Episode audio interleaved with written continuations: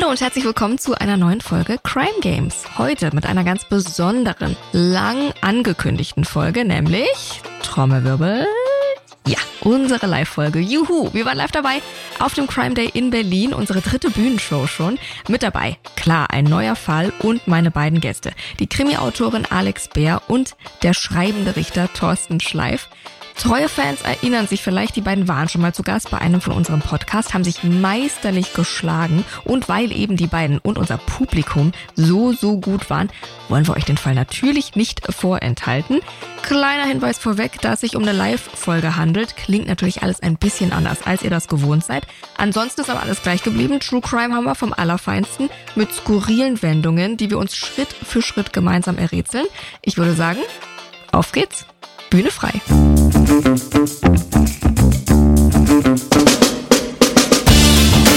Hallo und herzlich willkommen zu den Crime Games, der True Crime Podcast zum Mitraten. Schön, dass ihr alle da seid. Ich würde sagen, wir fangen mal so langsam an. Vielleicht trudeln ja noch die ein oder anderen rein.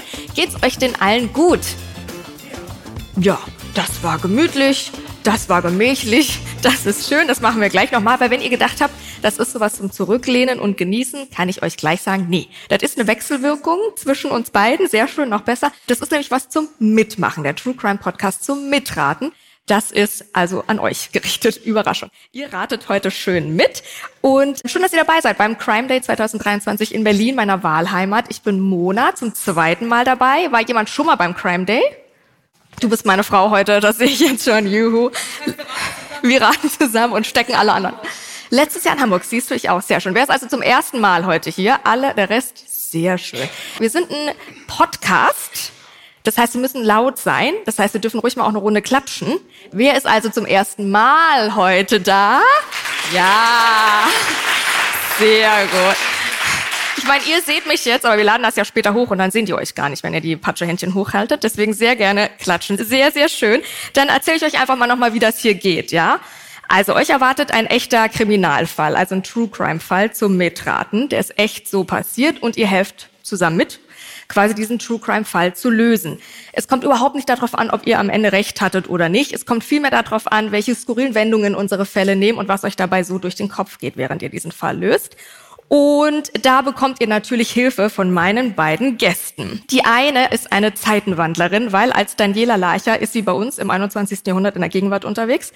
Als Autorin Alex Beer aber ist sie mit ihrer Kriminalinspektor Emmerich-Reihe im 20. Jahrhundert unterwegs und mit ihrer Felix Blom-Reihe im 19. Jahrhundert unterwegs, auch in ihrem neuesten Buch Felix Blom, der Schatten von Berlin. Das spielt nämlich hier bei uns in Berlin 1879. Herzlichen Glückwunsch zum Release, ist nämlich gar noch nicht so lange her. Und herzlich willkommen, Alex Beer. Juhu.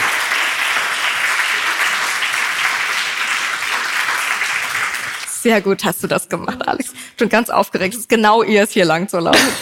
Sehr schön. Ihr habt sie gut getragen. Mein zweiter Gast ist ein Weltenwandler. Im echten Leben ist er Coach und Redner, Sachautor und auch Krimi-Autor. Sein aktuelles Buch heißt Richter jagen besser, Teil 2 der Sigi Buckmann-Reihe. Und eigentlich ist er Richter für echte Menschen im echten Leben mit echten Fällen, aber mh, hm, auf Social Media gerade taucht er ab in ganz andere Welten, zum Beispiel in die Welt der Zauberei und fragt da so eine Sachen wie, Moment mal, als Zauberer hat man Zauberstab und das ist ja für die Arbeit. Kann man das dann steuerlich absetzen zum Beispiel? Oder wie ist es denn mit den Untoten? Weil zum Beispiel in Zombie ist ja schon tot, darf ich den also töten und werde dafür nicht bestraft? So eine netten Fragen. Also herzlich willkommen und großen Applaus für Thorsten Schleif.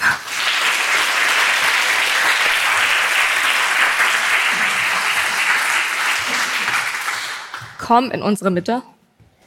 Oh, gleich die Uhr Allmächtig. weggehauen. Sonst wissen wir gar nicht, wie ja, lange ja. wir hier überziehen. Sonst können wir, wie wetten das? Weißt du, können wir sagen, die nachfolgenden Sendungen verschieben sich um dreieinhalb Stunden. Passt. Sehr gut. So, schön, dass ihr da seid. Wir lernen euch gleich noch ein bisschen besser kennen. Erstmal starten wir mit unserer Story-Prämisse. Es geht rein in den Fall. Notizen dürfen sich gerne gemacht werden an dieser Stelle. Unser heutiger Fall ist ein Lehrbeispiel dafür, dass Sätze wie Fake it till you make it oder Dream big richtig doll auch nach hinten losgehen können. Es ist außerdem ein Paradebeispiel dafür, dass die Gier mächtiger Männer lauter ist als die zweifelnden Stimmen und die da gerne mal überhört werden. Wir beleuchten heute ein richtig illegales System, das vor nicht einmal 30 Jahren von Spitzenpolitikern, von Bankern und Investoren voll mitgetragen wurde. Ein Fall, der weltweit so große Schlagzeilen gemacht hat, dass er später verfilmt, vertont und auch mehrfach beschrieben wurde. Ja, Thorsten, da gehen die Augenbrauen immer höher. Ist, der hat's in sich, der Fall. Ein Fall, den wir heute hier zusammen aufklären und wir fangen direkt an mit dem Tatort. Okay? Also in welcher zwielichtigen Gegend auf der Weltkarte könnten wir uns denn aufhalten bei unserem Fall? Und das errätselt ihr mit unserem ersten Spiel. Stadt, Land, Land. Wo spielt unser erster Fall? Das ist die heutige Frage. Um dies zu lösen, gebe ich euch ein paar Fakten über den Tatort. Und die werden natürlich immer konkreter. Und wenn ihr das wisst, dürft ihr gerne reinrufen. Und, weil wir ja gesagt haben, mitmachen, ihr dürft auch gerne reinrufen, sobald ihr das wisst. Mal gucken, wer schneller ist, Gäste oder Publikum. Fakt eins: Die Stadtgrenze liegt auf dem 49. Breitengrad und ist 82,4 Kilometer lang. Genua. Ich wollte gerade sagen, wenn das jetzt schon mal jemand wüsste, dann hätte ich mich wirklich gewundert. Falsch. Fakt zwei: Die Stadt hat heute 313.000 Einwohnende und 51 Prozent davon sind weiblich. Immer noch nichts. Hm, naja. Fakt drei. Ich glaube, jetzt könnten vielleicht die Männer was wissen. Ein Sohn der Stadt wurde dreifacher Welttorhüter und 2002 weltbekannt, weil er nach einem verlorenen Finale minutenlang am Torpfosten hockte. Karlsruhe. Ja, Karlsruhe. Genau. In dieser deutschen Stadt sitzt der Großteil der Senate des Bundesgerichtshofs. Dann hätten wir dich dann auch gehabt, genau, in Karlsruhe. Sehr schön. Bleiben wir bei dir, äh, Thorsten. Richter, darüber Bücher geschrieben und eben auch, also echte Bücher mit deinen echten Fällen, aber auch eben fiktionale Krimi-Bücher. Dein neuestes Richter jagen besser ist Band 2 der Sigi Burgmann-Reihe. Inwieweit würdest du sagen, stimmt das? Und inwieweit meinst du jagen? Also jagen besser. Es geht ja darum, dass der Siege Buckmann wieder mal, auch beim zweiten Teil, in so einen Fall unfreiwillig hineinstolpert, äh, als sein Mentor Selbstmord begeht. Jagen besser ist dann wirklich so, er will rausfinden, warum hat er sich selbst umgebracht, wer steckt dahinter, wer hat ihn zu diesem Selbstmord quasi veranlasst und dann auch den Schuldigen natürlich vor Gericht bringen und stößt dann sehr schnell an seine Grenzen, merkt sehr schnell, dass eben der deutschen Strafjustiz auch die Hände gebunden sein können in einigen Fällen und dann entwickelt er eben so ein gewisses Jagdtalent. Okay, der erste Roman der Reihe hieß ja Richter Morden besser, jetzt Richter Jagen besser. Wir nehmen uns ein Stück zurück. Immerhin, ich dachte schon, was will nach Richter Morden besser? Was will da noch? Wo ist der Climax? Schlachten, ja, vielleicht Wetzeln. sowas, sowas, vielleicht sehr schön. Inwieweit würdest du eben sagen, das stimmt tatsächlich? Inwieweit habt ihr vielleicht Tools, natürlich durch den Beruf, dass das stimmt? Also das glaube ich schon. Also wenn man die, die Strafjustiz kennt, kennt man auch die ganzen Möglichkeiten der Strafjustiz, Sand ins Getriebe zu streuen und vielleicht auch mit einem Mord unentdeckt davon zu kommen. Das glaube ich schon, ja. Aber mal ausprobieren wolltest du es nicht. Da verweigere ich die Aussage. du machst du lieber die Fiktion. Ja. Wie viel echte Erfahrungen stecken aber tatsächlich in deinen Büchern, aus deinen Fällen, aus deinem Erlebten? Ja, schon viel. Da ist schon viel drin natürlich. Also der Mord, so wie er denn gerade im ersten Teil jetzt passiert ist, den könnte man so wiederholen, ohne dass er entdeckt werden würde. Ich habe den auch mit verschiedenen Staatsanwälten und Kriminalkommissaren durchgesprochen und die schönste Aussage war von einem Staatsanwalt, der Kapitaldezernent war, also der darauf spezialisiert ist, solche Mordfälle zu untersuchen. Und der hat gesagt, das ist jetzt ein Zitat, das ist nicht von mir, du Drecksack, das würde nie jemand aufklären können. Wirklich. Ich wollte gerade sagen, alle so, oh, dann lese ich das Buch jetzt mal. Okay, und wie viel deiner Fantasie steckt da drin im Sinne von, wenn man sowas mal durchgeht, irgendwann geht doch ein, du liest ja auch ganz viele Fallberichte und Akten und so weiter. Wie weit geht dann manchmal die Fantasie mit einem durch und denkst, ich muss das jetzt aufschreiben, bevor irgendwas Komisches passiert? Ja, schon häufig, natürlich, klar. Wenn ich irgendwas sehe und denke, oh, das passt auch ins Buch, gerade abends macht man sich dann Notizen, wenn man nach Hause kommt, wenn man das noch so präsent hat und so kommen dann auch die einzelnen Kapitel zusammen. Okay, ja. also schon aus der Realität alle rausgezogen. Ja, eine Menge. Was ist denn schlimmer, wenn du diese Akten liest oder wenn du diese Fiktion aufschreibst? Was ist schlimmer, Realität oder Fiktion? Ach, die Akten sind immer noch das Schlimmere. Weil bei der Fiktion kann man ja dann auch irgendwann sagen, halt, das geht bei der Akte nicht. Da kommt dann die mhm. nächste Seite, auch die, die man nicht sehen will. Mhm. Verstehe. Alex, du hast auch ein neues Buch draußen, gar nicht so lange her, Der Schatten von Berlin. Wie schwer ist es, wenn man jetzt so ein Erfolgs, ich vergleiche das mal mit so Alben, dann hat man so ein, mhm. so ein Leben lang Zeit, den ersten großen Band für so eine Reihe zu schreiben und dann ist es ein Erfolg und dann sagt der Verlag, ja, und jetzt hast du aber ein Jahr und dann kommt Buch zwei. Wie ist da der Druck und wie schwer ist es, Band zwei dann wirklich zu schreiben?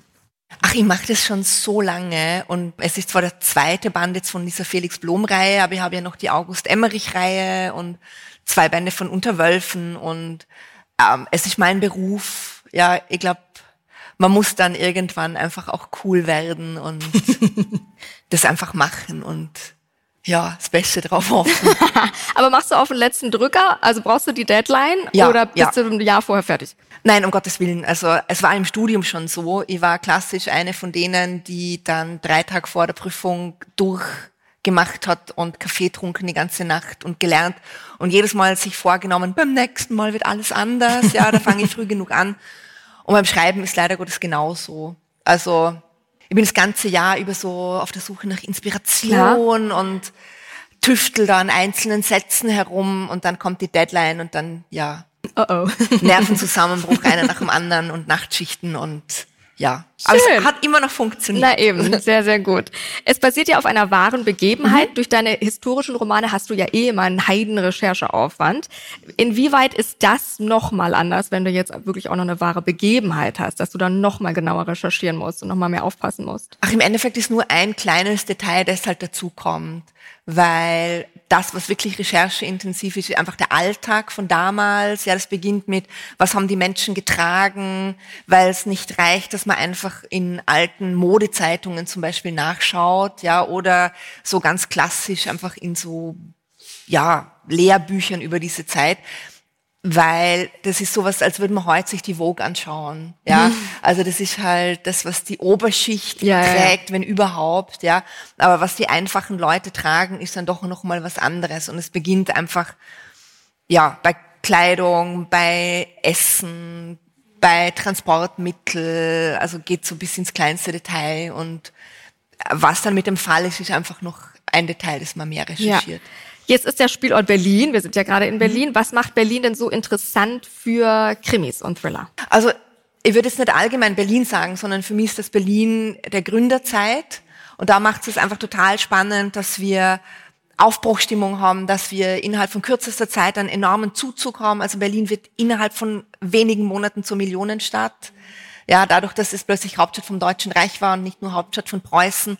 Und da tut sich einfach viel. Und es war natürlich für Verbrecher ein irrsinnig guter Nährboden auch. Und das nimmst du mit. Sehr gut. Wir quatschen gleich weiter. Jetzt geht's in Kapitel 1 von unserem Fall. Der Scheich von Karlsruhe. Vollkommen richtig, ihr habt schon errätselt, wir sind also in Karlsruhe, eine Stadt, die in den 90er Jahren bekannt ist für den Karlsruher SC, den Bundesgerichtshof und für Big Money.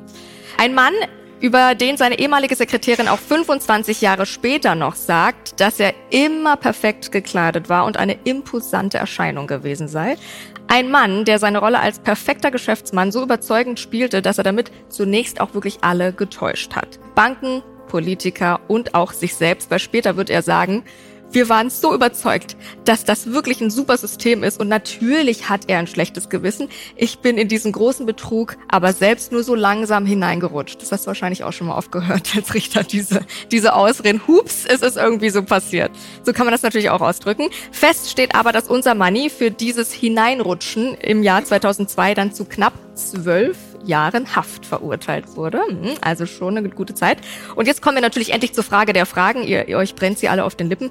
Welches Konstrukt, also welchen Betrug hat dieser Mann in den 90er Jahren so überzeugend aufgebaut, dass der einstige Vorzeigeunternehmer dann seinen Nadelstreifenanzug gegen eine Gefängniskleidung eingetauscht hat? Und um das herauszufinden, spielen wir folgendes Spiel. One Truth, Two Lies.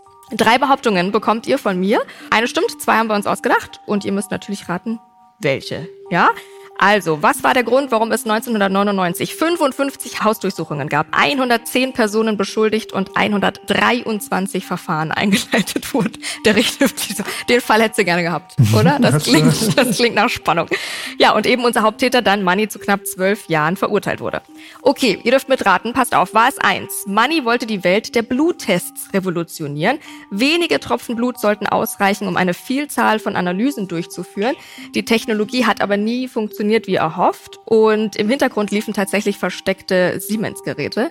Dann, und die bringen die Resultate, hat unseren Money aber nicht davon abgehalten, Milliarden Dollar bei Investoren einzusammeln und hochkarätige Politiker für den Aufsichtsrat zu gewinnen. Schließlich brachte dann ein Artikel im Wall Street Journal sein Lügenkonstrukt zum Einstürzen. Oder ging es zwei bei seiner Geschäftsidee um sogenannte horizontale Bohrmaschinen? Die hat er in den USA entdeckt und bei denen war es so, dass die Bohrmaschinen quasi man konnte Kabel verlegen unterirdisch, ohne den Beton vorher aufreißen zu müssen.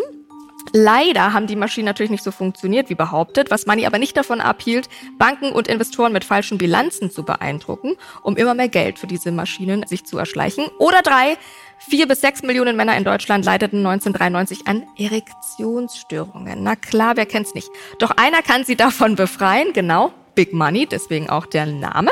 Auf seiner Geschäftsreise in Luang Prabang auf Laos beobachtete er auf so einem Foodmarkt, wie eine endlose Schlange an Männern dastanden, die sich für 21.000 luatanische Kipp, also umgerechnet 3,40 Euro, destillierte Schweineohren kaufen und Wundermittel gegen eben Potenzschwäche und woraufhin dann Manni gesagt hat, klar, da erwerbe ich die europäische Lizenz für dieses Rezept, investiere in deutsche Labore, Mitarbeitende, Fernsehwerbung und hat eben versprochen, dass neun von zehn Männern keine Probleme mehr haben würden. Als die Produktion dann aber in Serie ging, der Damm Überraschung wurde das Mittel der Scharlatanerie überführt und Money wegen Betrugs verklagt. Eins, zwei oder drei. Was würden die Autoren sagen? Was macht sich gut in einem Buch? Drei. Drei. Ja, in einem Buch macht sich drei gut, aber das ist schon fast zu gut, oder? Ja, aber das mit dem Blut, das glaube ich, ist ein Fall, der gar nicht so alt ist. Das war Ja. diese Silicon, ja, ja. Silicon Valley Star aufstrebende, das war so eine junge Frau. Ja. Und ich glaube, das mit dem Horizontalbohren, dass das viel schneller aufgeklärt Aufgefallen werden. Ja, Ja, glaube ich auch. Aber Ja. Potenz, da will doch keiner drüber reden. Ja, das heißt, die, die lassen sich da abzocken, es funktioniert nicht, aber niemand will es zugeben. Also meine Theorie. Mhm, Und finde ich ich sehr gut. drei. Gehst du mit, Thorsten? Ja, Ich schwanke zwischen eins und drei. Das ist so. Was sagt dir das Publikum? Vielleicht können wir ja einmal zwei, vielleicht können wir einmal mit klatschen. Wer ist für eins? Okay, wer ist für zwei? Und wer ist für drei? Ah. Zwei und drei sind so ziemlich gleich. Also, Ja. Na? Ich bleib bei, drei? bei der Potenz. Das Locken ist das Schönste also, jedenfalls. Also nehmen wir die drei. nehmen Weil wir es die ist doch nicht drei. nur so, dass man sagt, man Mord, ja, verkauft sich gut, aber Sex sells, ja. Sex sells, ja. Ja, das heißt, wenn man da ein Buch drüber macht, hat man Sex und Crime und Ja. Hammer. Best, Ja. Jetzt Ja. schon Bestseller eigentlich. Ja. Ja. Richtig ist tatsächlich Variante zwei.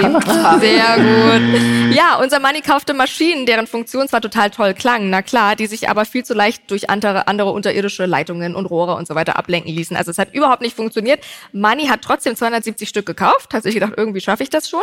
Und um Investoren und Banken davon zu überzeugen, präsentierte er natürlich Bilanzen und Zahlen, die so überhaupt nicht gestimmt haben und überhaupt nicht stimmen konnten. Aber sowohl Banken als auch Investoren glaubten an ihn und seine geschönten Zahlen und wie er das hingebracht hat, dass die das glauben. Das erfahren wir gleich in Kapitel 2. Erstmal nochmal zu euch, Herr Richter. Was haben wir hier für einen Sachverhalt? Also wenn das jetzt vor dir, bei dir Schweren landet. Betrug. Schweren Betrug. Schweren Betrug. Und würdest du sagen, zwölf Jahre Haft, das wissen wir jetzt schon, gerechtfertigt? Inwieweit dröselt sich das auf? Ja, beim Schwerbetrug kommt es darauf an, also wirklich, wie viel da erschlichen worden ist. Und wenn wir hier über Millionen bis eben zweistelligen Millionenbereich, dann können zwölf Jahre locker schon mal rauskommen. Das ist ja dann nicht nur eine Betrugstat, sondern mehrere und dann wird eine Gesamtstrafe gebildet und zwölf Jahre, ja. So.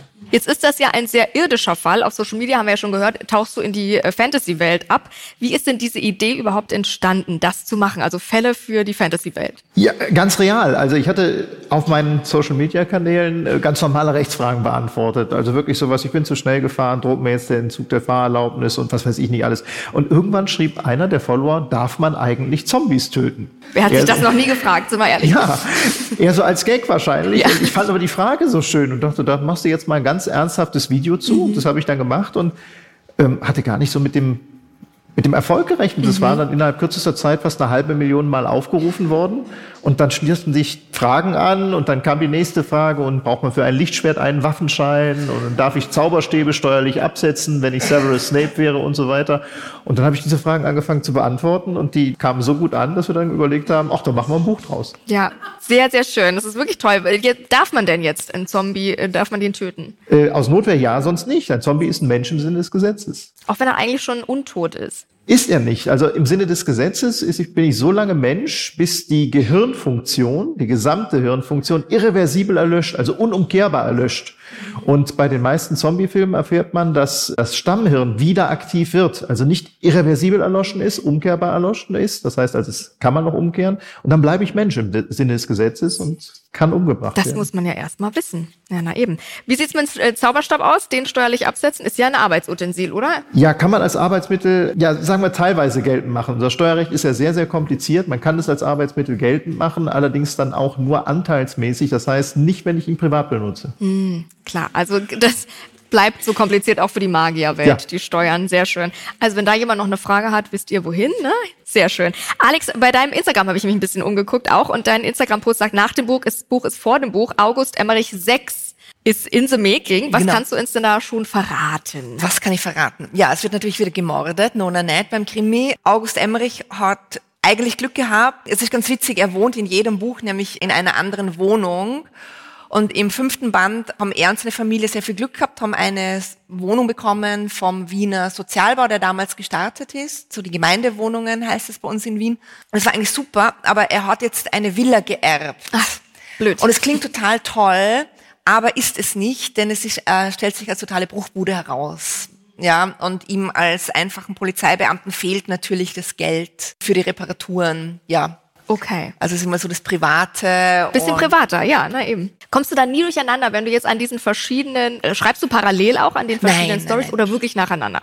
Nacheinander, genau. Mhm. Na, da kommt man überhaupt nicht durcheinander, finde ich, weil es ist einfach, als ob man andere Freunde trifft. Ah. So, Schön. ja. Das ist schön ausgedruckt. Außerdem bist du jetzt auf Lesetour ja für dein aktuelles äh, Mhm. Buch. Ab Januar, glaube ich, geht's, geht's so richtig los. Na, es war jetzt so richtig. Jetzt also so jetzt richtig Oktober, November war so richtig, richtig, Geht's richtig, richtig krass. los? Also ich glaube, ich war, ich, ich habe wirklich diese Momente gehabt, die man sonst so in, in Rockstar-Biografien liest. Dieses, ich bin aufgewacht und wusste nicht, wo ich bin. ja. Jeden Tag eine andere Stadt, anderes Jeden Tag Hotel. eine andere Stadt, ja, tatsächlich. Also äh, wirklich unangenehm, wenn ihr am Abend beim Signieren Ort und Datum dazu schreiben will und dann denkt so, oh, ich weiß nicht, wo ich bin. So, ähm, Entschuldigung, wo sind wir Ja. hier? Oh. Ja. Und was, was ist eigentlich für ein Tag? Also so war jetzt Oktober, November. Ja. Ich habe nächste Woche noch zwei Termine und dann ist mal Pause und dann Ende Jänner geht's wieder Mhm. los kurz. War das schon das Skurrilste, was passiert ist? Oder was war mal das Skurrilste auf so einer Lesetour? Was passiert da? Oh mein Gott, da passieren tausend Dinge, da können wir jetzt stundenlang drüber reden. Was mir jetzt gerade so kurz passiert ist, ich tue total gern, weil ich den ganzen Tag sitze. Ich sitze entweder am Schreibtisch oder ich sitze im Zug. Ja. Ähm, dass sie zu den Veranstaltern sagen, nein, sie müssen mich nicht abholen. Also ich gehe vom Bahnhof total gern ins Hotel oder zur Veranstaltungsstätte. Und vor einer Woche ist mir tatsächlich passiert, dass der Bahnhof, das waren so 25 Minuten zur Event-Location, und das hat auf dem Plan, den ich mir am Tag angeschaut habe, total schön ausgeschaut und, und pittoresk. Und es war tatsächlich so, dass ich durch so Feldwege Oh hab gehen müssen und es gab kein Licht. Da waren keine Lampen. Oh nein. Ja, und ich bin durch absolute, es wird ja mittlerweile auch so frisch und dunkel. Ja. Es war be- bewölkt. Ich bin durch absolute Dunkelheit gegangen, ja, Gott. mit der Handytaschenlampe, durch irgendwelche Feldwege. Es war weit und breit kein Haus. Ich bin tausend Tode gestorben Ja, als Krimi-Autorin. Ja. Ja. Und ich, ich war wirklich irgendwann an einem Moment, wo ich gedacht habe, okay, wenn irgendwer da herumstreunt und sich jemand sucht zum Ermorden, Nimm ich. meine, hello, ja. Ja. Also habe ich die Taschenlampe ausgemacht, damit der Mörder Ah. mich nicht sieht. Ja, dann war aber so, dass ich überhaupt nichts mehr gesehen habe. Und es war dann, okay, was ist jetzt das kleinere Übel, sich das Genick zu brechen, weil ich in den Straßengraben fall oder ermordet zu werden. Mhm. Ja. Das sind die Entscheidungen, die man da Ja, ja, treffen muss. trifft. Und ich, ich bin dann tatsächlich weitergegangen so mit der Handykamera, hab dann aber den Schlüsselbund, ja, sowas, wie man es in jedem Selbstverteidigungskurs lernt, so mit den Spitzen, ja, zwischen den Fingern, so bin ich dann gegangen, ja, und habe dann auch gedacht, okay, ich bin nicht schnell beim Rennen. Das heißt, wenn mir jetzt irgendwer attackiert, Sofort. nein, versuche nicht einmal zu rennen, das Ja. kostet nur Energie, sofort, ja, Sofort die in die Schlüsse. Fresse hauen, ja. Nee, also wir sind froh, dass du noch unter uns Ja, bist. ich auch. Sehr schön, dass du da bist. Vielleicht für euch beide nach so einer Tour, fällt man da wie so ein Rockstar auch, du hast es gesagt, in so ein Tourloch, dass man erstmal alleine ist und denkt, was soll ich jetzt mit meinem Leben anfangen? Nein, im Gegenteil, weil ich bin jemand, der auf Tour nicht gut arbeiten kann. Und das heißt, es staut sich dann schon wieder so viel Arbeit an, also allein was E-Mails beantworten und so weiter angeht, dass sie sofort dann eigentlich, also ich gönne mir meistens einen halben Tag, Ja, wo ist ich so ein genug bisschen dann, reicht dann regeneriere und dann setzt schon wieder die Panik ein vor der nächsten Deadline. Bei dir, Thorsten, auch so? Äh, ja, bei mir liegen die einzelnen Lesetage so weit meist auseinander, dass ich dieses Tour noch, also ich, ich kann es gar nicht beschreiben, ob das passieren würde. Das kann, weiß ich gar nicht. Gut, dann Kapitel 2 unseres Falls Schneeball serviert mit Kaviar. Ich fasse fix zusammen, was ihr euch schon errätselt habt. Also wir sind in Karlsruhe, da hat versucht Big Money, wie er genannt wird, diese Horizontalbohrmaschinen zu verkaufen und da sich ein Geschäft mit aufzubauen. Die funktionieren aber nicht so, wie er sich das vorgestellt hat, hat ihn aber trotzdem nicht davon abgehalten, Banken und Investoren mit falschen Bilanzen zu beeindrucken, um immer mehr Geld eben sich zu erschleichen für diese Maschinen. Und siehe da, obwohl die Banken und auch die Investoren irgendwie so ein komisches Gefühl hat, haben sie trotzdem an ihn geglaubt. Und diese geschönten Zahlen haben die einfach für bare Münze genommen. Und zwar nicht zuletzt, weil er sich als Scheich von Karlsruhe natürlich perfekt in Szene zu setzen wusste. Nur unweit seiner Villa hatte er seinen eigenen Flughafen, natürlich samt Helikopter. Der hat ihn dann täglich zur Arbeit geflogen. Und zum Lunch ging's nach äh, Frankreich, ist ja ganz klar. Dann hatte er zwei Privatjets, vier Villen im Ausland, eine Riesenjacht und natürlich auch eine Sammlung an protzigen Autos. Klar. Bleibt natürlich die Frage, wie er sich das jetzt alles finanzieren äh, konnte, weil also, hä, möchte ich auch. Wie geht das? Ist tatsächlich so. Unser Money hat ja diese 270 nicht funktionierenden Maschinen auch noch und allein dafür braucht er jeden Monat 60 Millionen D-Mark. Wie also konnte er dieses System sechs Jahre lang, ist da keiner drauf gekommen, wie konnte er dieses System sechs Jahre lang aufrechterhalten? Und das errätselt ihr euch mit dem nächsten Spiel. Lückentext. Kennt ihr aus der Schule, denke ich, und genauso machen wir das. Ich lese euch einen Text vor, da sind Lücken drin und ihr füllt diese Lücken quasi auf. Könnt ihr machen, ihr könnt sofort wieder reinrufen, falls ihr auch was wisst. Und am Ende erfahrt ihr dann, wie es unser Money eben geschafft hat, sechs Jahre lang dieses Schneeballsystem nicht zum Schmelzen zu bringen. Okay, hallo, ich bin Manfred Schmieder, aber meine Freunde nennen mich auch gerne Big Money. Ist lustig, weil das klingt ähnlich wie Big Money und übersetzt heißt das so viel wie Big Money Großes, Großes Geld. Geld. sehr gut. Und das brauche ich auch, um meine Geldgeber mit Gefälligkeiten bei Laune zu halten. Bei feuchten Luxusmittagessen, wie ich es gerne nenne, nehme ich die Banker mit auf meine Yachten und öffne ihnen zuliebe mehrere Flaschen meines Lieblingschampagners, Dompi, was natürlich eine Abkürzung ist für Dompignon. Sehr gut.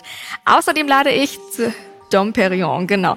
Außerdem lade ich zu meinen opulenten privaten Feiern auch bevorzugt Politiker ein, unter anderem der FDP, also der Freien Demokratischen Partei, auch richtig. Heike wird es eigentlich nur, wenn Prüfer ins Haus kommen und sehen wollen, wie viele Maschinen ich mit ihren 4 Milliarden D-Mark gekauft habe. Mit diesem zehnstelligen Betrag habe ich nämlich allen gesagt, dass ich über 3000 Maschinen gekauft hätte. In Wirklichkeit existieren nur 270. Naja, bei Prüfungen lasse ich deswegen die Typenschildern auf den Maschinen austauschen, um den Geldgebern so vorzutäuschen, stetig wechselnde Geräte vor sich zu haben. Außerdem gebe ich zu Protokoll, dass die anderen Maschinen bei Bauprojekten auf der ganzen weiten Welt im Einsatz sind, beinahe in allen Ländern, also in allen, wie vielen Ländern? 194, sehr gut. Also Applaus, hier eine Million Euro, wirklich. Sehr schön, alles richtig. Ich liebe Südfrankreich, ich liebe die Sonne und meine Yacht und kann deshalb mit Winter eigentlich nicht so viel anfangen. Aber das Schneeballsystem, das mag ich.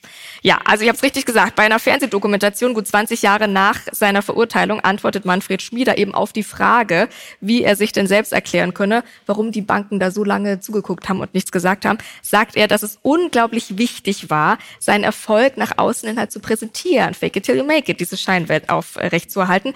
So flog er mit den Bankern und den Investoren auf die Yacht, lud sie in seine Villen ein und gaukelte ihnen das eben alles vor.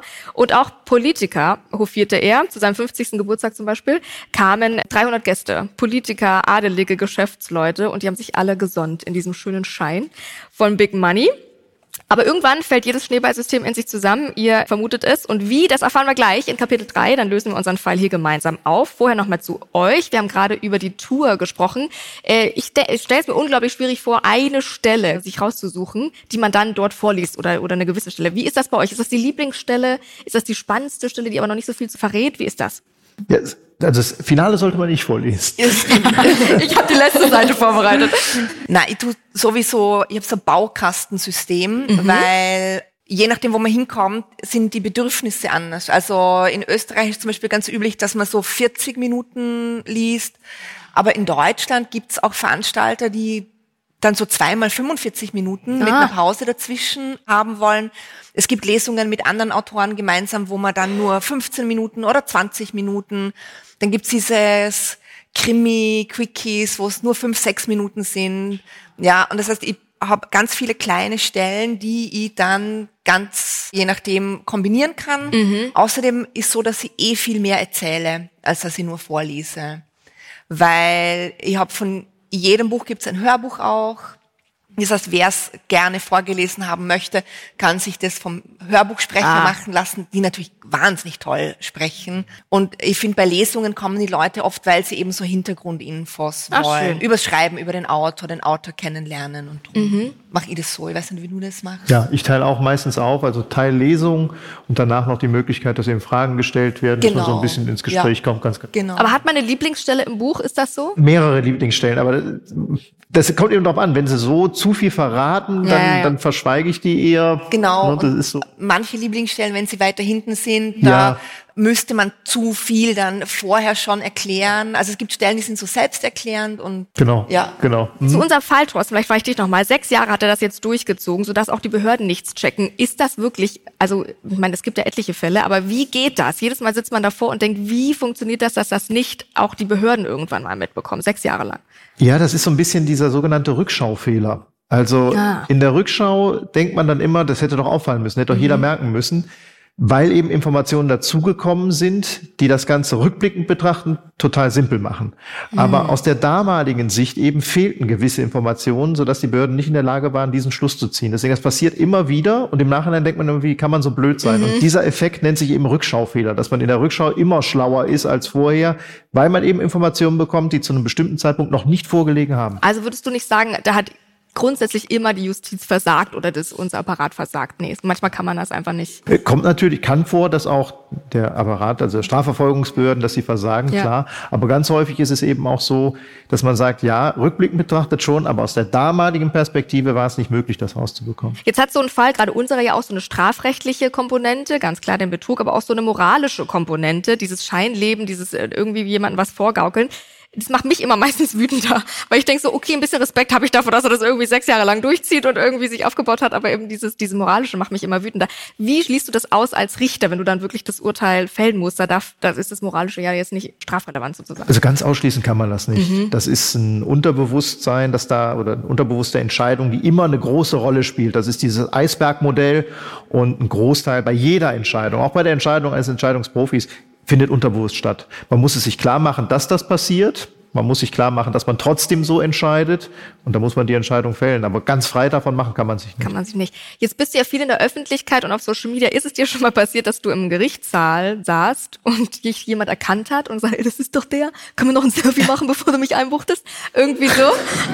Kommt, kommt schon mal vor, also Selfie noch nicht, aber okay. was tatsächlich schon mal vorgekommen ist, dass Angeklagte, dass auch viele Verteidiger nach der Verhandlung nach vorn kamen, ein Autogramm haben wollten, ein Buch mitgebracht haben. Das ist passiert. Nein, das passiert. Musst du nicht eh den Beschluss unterschreiben oder irgendwas? Genau. Ja, das her, ich segne das, mit ab. Mich hat eingebucht. Kommt der Stempel noch drunter? Nein, ich gucke dann immer, dass ich das außerhalb des Sitzungssaals mache, weil ja, ich sage, ja, können ja. wir gleich, gerne gleich machen, aber bitte draußen. Ja, und, ja. dass das getrennt mhm. ist. Das ist ja Wahnsinn, dass das schon vorgekommen ist. Gut, dann starten wir rein in Kapitel 3, wer einmal lügt. Also, was bisher geschah, Manfred Schmieder versucht mit diesen horizontalen Bohrmaschinen das große Geld zu machen. Die funktionieren nicht, er erschleicht sich das Ganze Geld. Auch Banken und Investoren glauben ihm das tatsächlich einfach, weil er so beeindruckend ist und Politiker, Adelige und Geschäftsleute mit seinen schönen Scheinleben quasi um den Finger wickelt. Aber ihr ahnt es, irgendwann fällt jedes Schneeballsystem in sich zusammen. Schmieders Traum endete dann im Februar 2000, als ihm schlussendlich das Wasser bis zum Hals stand und er einfach nichts mehr bezahlen konnte und die Banken auch gecheckt haben, okay, mit dem machen wir jetzt doch nicht das große Geld. Es war ein Freitag, an dem die Steuerfahndung und die Kripo dann seine Büroräume auseinandergenommen hat und noch auf dem Werksgelände wird unser Big Money dann auch festgenommen kistenweise Akten sichergestellt und was man dann alles so macht. Zwei Jahre später wurde Schmiede dann also zu knapp zwölf Jahren Haft verurteilt. 2009 auf Bewährung aber schon wieder entlassen. Und dann könnte man jetzt denken, ist unser Schmieder so ein Ex-Gefangener voller Reue. Ja, der hat aus seinen Fehlern gelernt. Na klar, und der will eine zweite Chance bei der Gesellschaft. Nee, war er nicht, denn 2013 landete Big Money nochmal vor Gericht und wurde erneut zu 14 Monaten Haft verurteilt.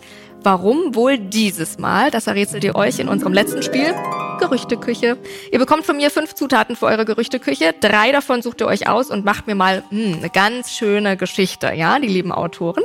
Und was könnte da passiert sein? Die sind natürlich nicht alle richtig, aber ich lese euch mal vor. St. Moritz. 50.000 Euro. Gemälde, Enkeltrick und Villa. Was sucht ihr euch aus und ja, wie ist eure Geschichte, die ihr mir da spinnt? Wie könnte also der Money nochmal verurteilt worden sein zu 14 Monaten Haft? Kann ja nicht so doll gewesen sein, 14 Monate, oder? Als Vorbestrafter nicht, nee. Das ist. Äh Geht da schon was los im Autorengehören, Alex? Ja, ich meine, St. Moritz, er ist ja das Luxusleben gewöhnt, ja. Also kann sein, dass er sehr vermisst hat und drum unbedingt nach St. Moritz wollte, um wieder bisschen Hauch von Luxus zu spüren. Und dann 50.000 Euro Gemälde, Enkeltrick oder Villa? Vielleicht wollte sich dort eine Villa kaufen. Ja. ja. und dann? Und hat 50.000 Euro anbezahlt, ist dann schön eingezogen und hat dann irgendwie den Vermieter oder halt den Verkäufer vertröstet. Ah, so. Da nochmal betrogen sozusagen, genau. konnte das nicht mehr zahlen. Ja, das würde gut passen. Würde also, auch 14 Monate passen? Ja, bei 50.000, ja. ja. Mhm. Ist total falsch. Also die, also die Begriffe sind richtig, aber die Story ist total falsch. Also passt auf.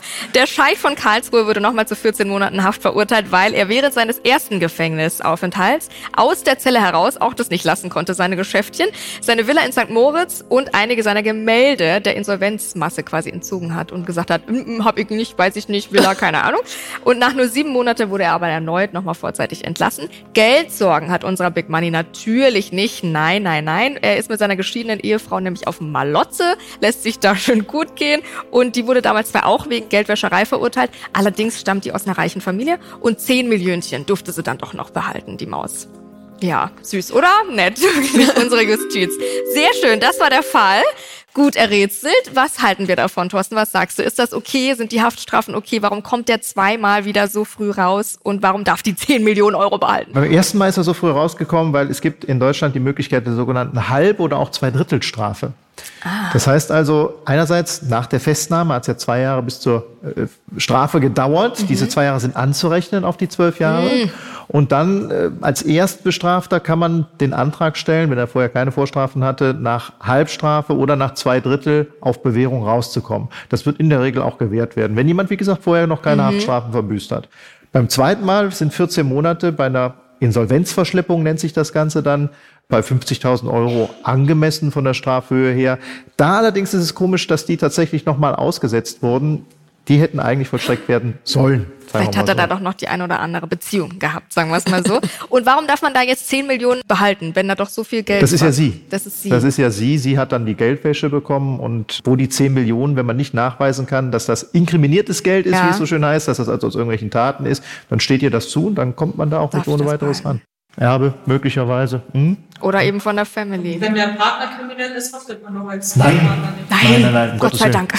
Nein, nein. Wir haben in Deutschland. Bei Verona und Spanio Nein, nein, nein, nein, nein, nein. Das äh, gehaftet hat die Verona für die zivilrechtlichen Verpflichtungen, aber nicht für das strafrechtliche. Das strafrechtliche in Deutschland ist, das wäre eine Art Sippenhaft. Die gibt's bei uns nicht, sondern es ist dieses reine Schuldprinzip. Es wird am Einzelnen festgemacht. Ach. Und wenn meine Ehefrau sich strafbar macht, muss ich das glücklicherweise nicht bezahlen. Vielen Dank. Großen Applaus für euch nochmal. Ihr habt euch da gut durchgerätselt. Alex Bär und Thorsten Schleif. Sehr schön. Vielen Dank natürlich auch an das Publikum. Applaus nochmal für euch selber. Ihr habt auch sehr, sehr gut mitgerätselt. Ach, wie herrlich. So schön war das. Schon die dritte Bühnenshow der Crime Games. Hammer tolle, tolle Show gewesen mit tollen Gästen und einem Wahnsinnspublikum. Vielen Dank natürlich nochmal an Alex Bär und Thorsten Schleif und an alle, die dabei waren. Vielleicht hört der ein oder andere ja gerade diese Folge nochmal nach. Und mit diesem Highlight verabschieden wir uns ganz beseelt und ganz happy in die Weihnachtsferien. Meine Lieben, lasst es euch gut gehen. Genießt die Zeit zu Hause mit Freunden, mit Family, wie auch immer. Hoffentlich und vor allem mit allem, was euch gut tut und was euch wichtig ist. Und seid nett zueinander, ne? Nicht, dass ihr euch demnächst als skurriler Kriminalfall hier wieder bei uns findet, ne? Das wollen wir nicht. In diesem Sinne, friedliche Weihnachten und einen guten Rutsch ins neue Jahr. Bis dahin.